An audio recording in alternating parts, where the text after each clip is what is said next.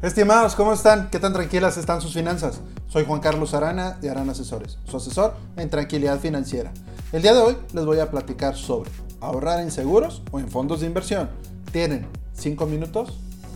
En el transcurso del tiempo que llevo asesorando a clientes sobre asegurar sus finanzas personales, una duda que me encuentro muy seguido es la de si ahorrar en seguros o ahorrar en fondos de inversión. La verdad, como casi todo en seguros, depende de cada quien y lo que resulte del análisis de qué tan seguras sus finanzas están. Esto es debido a que no necesariamente tienen que ser o en seguros o en fondos de inversión como si fueran excluyentes. A mi parecer, más bien son complementarios.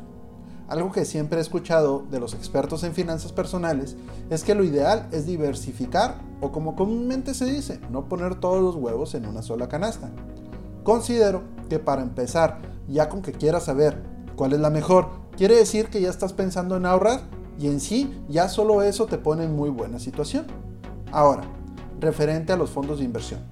Lo que me gusta es que pueden, y ojo, pueden es una palabra clave, generar buenos rendimientos a mediano o largo plazo, donde mediano plazo mínimo estaremos hablando de 5 años en adelante. Y lo que dicen las estadísticas es que en esos plazos los fondos de inversión siempre tienden a crecer, pero la verdad es que los montos a recuperar son inciertos y si alguien te dice que te garantiza el rendimiento de un fondo de inversión, deberías de tener cuidado. Hay una regla en finanzas que dice que a mayor riesgo, mayor rendimiento. Entonces, si el rendimiento esperado es alto, es porque el riesgo de esa inversión va paralelo a las expectativas. Estimados, ¿tienen alguna duda sobre seguros o alguna sugerencia? Dejen en los comentarios y trataremos de responder en otro de los podcasts. Si les gusta este contenido, ayuda mucho que se suscriban al podcast y lo compartan con familiares y amigos. Por otro lado, están los seguros con perspectiva de ahorro. De este tipo de seguros hay varios subtipos, ya que el seguro siempre van ligados a un seguro de vida.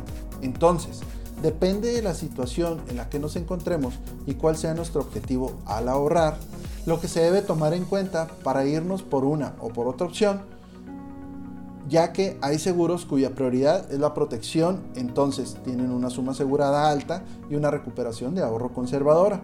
Hay otro tipo, que es el enfoque que es más hacia el ahorro. En estos seguros, por lo general, se tiene una suma asegurada baja, pero tiene una recuperación de ahorro más alta. Y también tenemos un seguro intermedio entre ambos que nos dan una suma asegurada intermedia y también nos dan una recuperación intermedia entre ambos. Una de las principales diferencias entre ahorrar en un seguro y un fondo de inversión, como lo platiqué antes, es el riesgo, ya que un fondo de inversión a los rendimientos no son garantizados, mientras que en los seguros siempre la recuperación es garantizada, ya que dentro del mismo seguro que nos entregan al contratar vienen los montos a recuperar en determinadas fechas. No quiere decir que uno sea mejor que otro, simplemente son diferentes y por lo general son para objetivos distintos. Por cierto, que se interesen un diagnóstico sobre sus finanzas personales y qué tan seguras están, los invito a entrar a nuestra página web www.aranasesores.com, donde les voy a regalar la primera asesoría personalizada. Solo hay que dejar unos datos y agendamos una videocita, ya sea por Zoom o Google Meet. Pero entonces, ¿cuál recomendaría? Lo primero que recomendaría es ver cómo está cubierta la parte de protección, porque como ya lo platicamos en otra intervención, Siempre hay alguien que depende de nosotros económicamente. Mínimo, nosotros dependemos de nosotros.